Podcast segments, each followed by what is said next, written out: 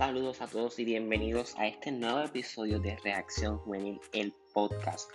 Hoy es viernes 5 de junio y en el día de hoy vamos a estar discutiendo y analizando los efectos que la pandemia del coronavirus ha dejado en el derecho de la libertad de expresión tanto en Puerto Rico como en Estados Unidos.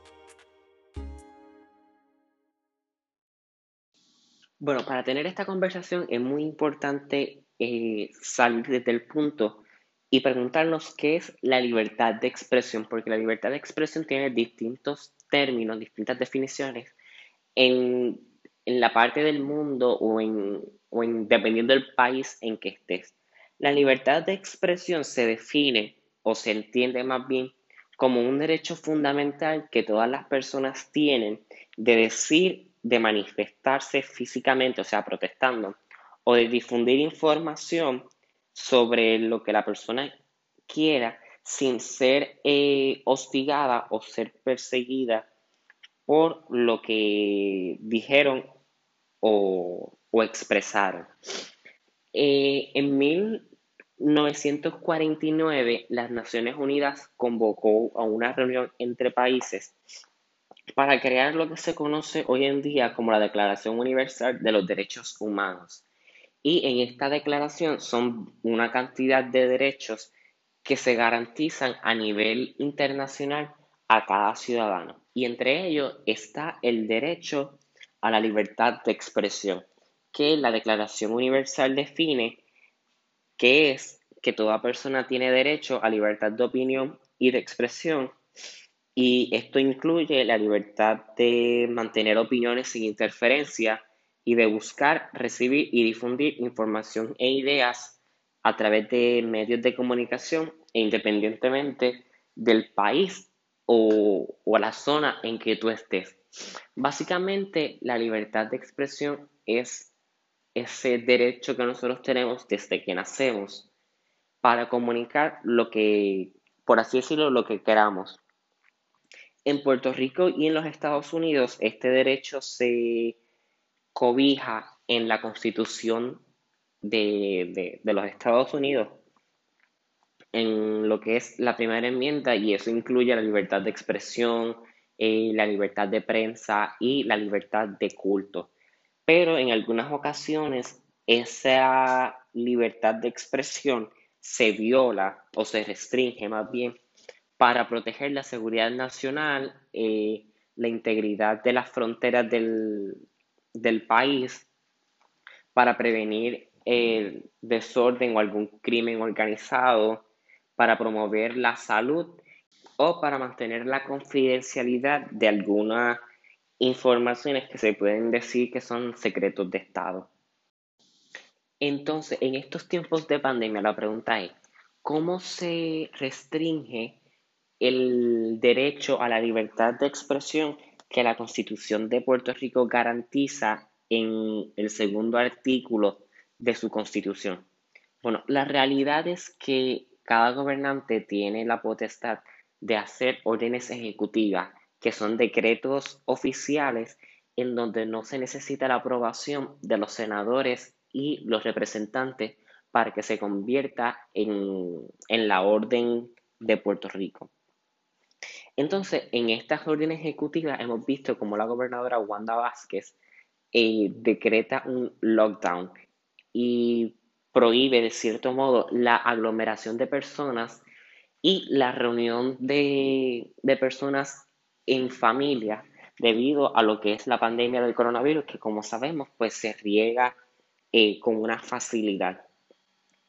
Pero entonces el problema cae en cómo hacemos un balance entre lo que es evitar la propagación del virus y no violar lo que es el artículo 2, la sección 6 de la Constitución que dice que los ciudadanos de Puerto Rico tienen la libertad de organizarse en, sus casas, en lugares, sin obviamente ser eh, perseguidos o, ¿verdad? de no tener la oportunidad de poderse reunir.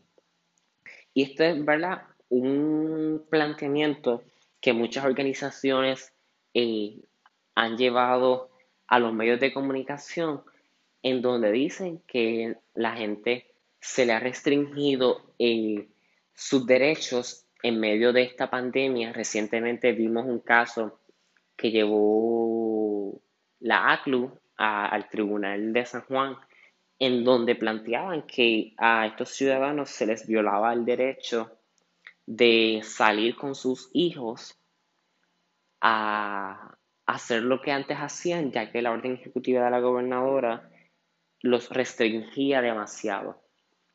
Tenemos ahora el caso en donde las personas se les limita la salida hasta las 7 de la noche. De 7 de la noche a 5 de la mañana no pueden salir porque hay un toque de queda. Y, muchas personas han dicho, ¿y por qué no se mueve el toque de queda a las 11? Yo estoy de acuerdo en que se mueva, pero tenemos que preguntarnos si realmente estamos en la necesidad de tener un, lockdown, un toque de queda en estos momentos eh, que está restringiendo lo que dice la Constitución o si preferimos tener los derechos que nos da la Constitución y obviamente vamos a ver un, alza en casos. Eh, muy reciente tuvimos las protestas de, de varios trabajadores de la industria de, la salud que exigían que se les incluyera en lo que fueron los incentivos al sector privado. Tuvimos las protestas de el sector de los gimnasios, el sector de eh, el entretenimiento, por así decirlo. Tuvimos protestas de las personas que usan motoras acuáticas, tuvimos las protestas de personas que exigían la apertura de las playas porque las playas sanan. Eh, hace días tuvimos las protestas en contra del racismo y especialmente esa protesta que fue convocada por la colectiva feminista, eh, por así decirlo, violaron lo que es el toque de queda, porque esas protestas se extendieron hasta las eh, 8 o 9 de la noche y el toque de queda dice que a las 7 de la noche todo el mundo se supone que esté en un lockdown en su casa, a menos que no sean trabajadores de delivery, a menos que no sean empleados eh, del sector de la salud y los first responders. Entonces tenemos que volvernos a preguntar qué hacemos para evitar que nuestros derechos sigan siendo restringidos por una orden ejecutiva. Bueno, les voy a dar mis recomendaciones hacia ustedes sobre el futuro de lo que es libertad de expresión y con esto termino el episodio de hoy. El futuro de la libertad de expresión se encuentra en lo que son las manifestaciones de manera online, tanto los tuitazos, eh, el uso de hashtags para hacer un tipo de blackout, eh, el uso de mensajes en cadena. Eh, también algo que, para mí fue la primera vez que, veía en, como que a grandes masas es lo que son las caravanas combativas. ¿Y qué son las caravanas combativas? Son estas manifestaciones que se hacen en donde se convoca a las personas en un mismo punto de partida y desde ese punto de partida salen y hacen distintas paradas y hacen sus manifestaciones dentro de sus propios autos y lo que tú ves son estas caravanas inmensas alrededor de la zona metro en donde la gente va y protesta y exige sus derechos, algo como lo que vimos el 1 de mayo. Eh, esto de las caravanas eh, combativas es un éxito porque se mantiene el distanciamiento social eh, y se mantienen las medidas de seguridad pública para evitar ¿verdad? lo que es el, la infección del coronavirus.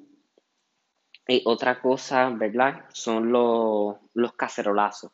Los puertorriqueños ya somos, eh, ya aprendimos lo que es el efecto de los cacerolazos y cómo ayuda a, llevar un mensaje a esas personas que, ¿verdad? No pueden irse a protestar porque tal vez no tienen un vehículo o tal vez no tienen lo que son redes sociales o no tienen un teléfono, no tienen internet, pues con ese cacerolazo ellos también se pueden expresar y es una manera, ¿verdad?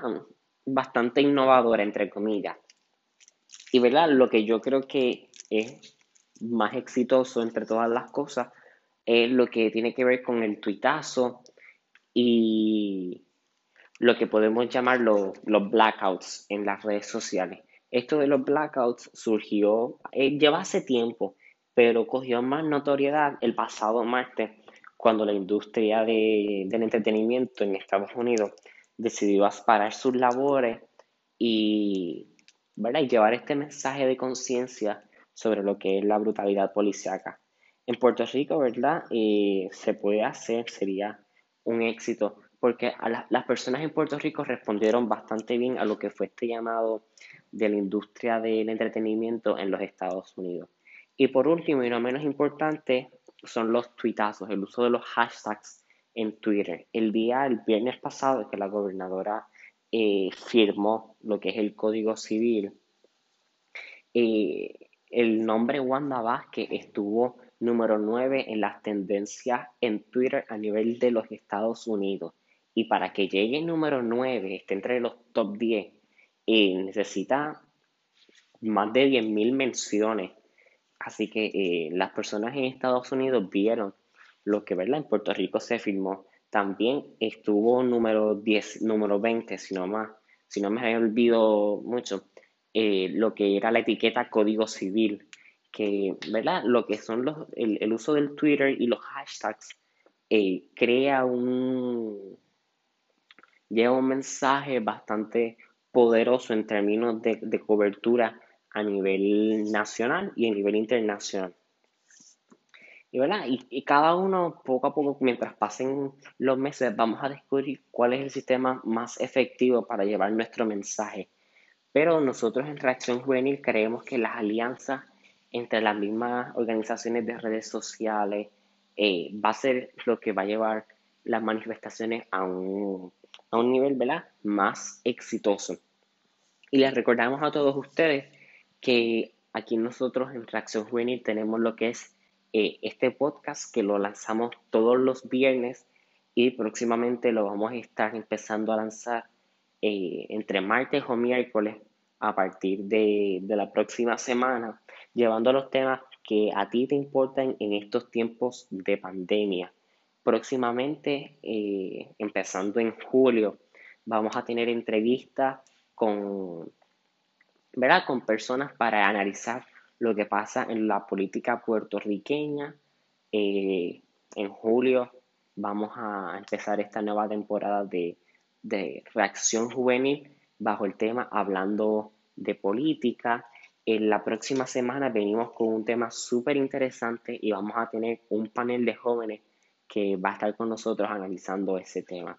Mientras tanto, no olvides eh, darle like, a darle follow a este podcast en Spotify, en Google Podcast y esta semana, ¿verdad? Estamos súper contentos de que ya estamos en Apple Podcast. Recuerda que también nos puedes seguir en Instagram y en Twitter como RJuvenilPR y en Facebook nos puedes seguir y nos puedes dar like como Reacción Juvenil PR.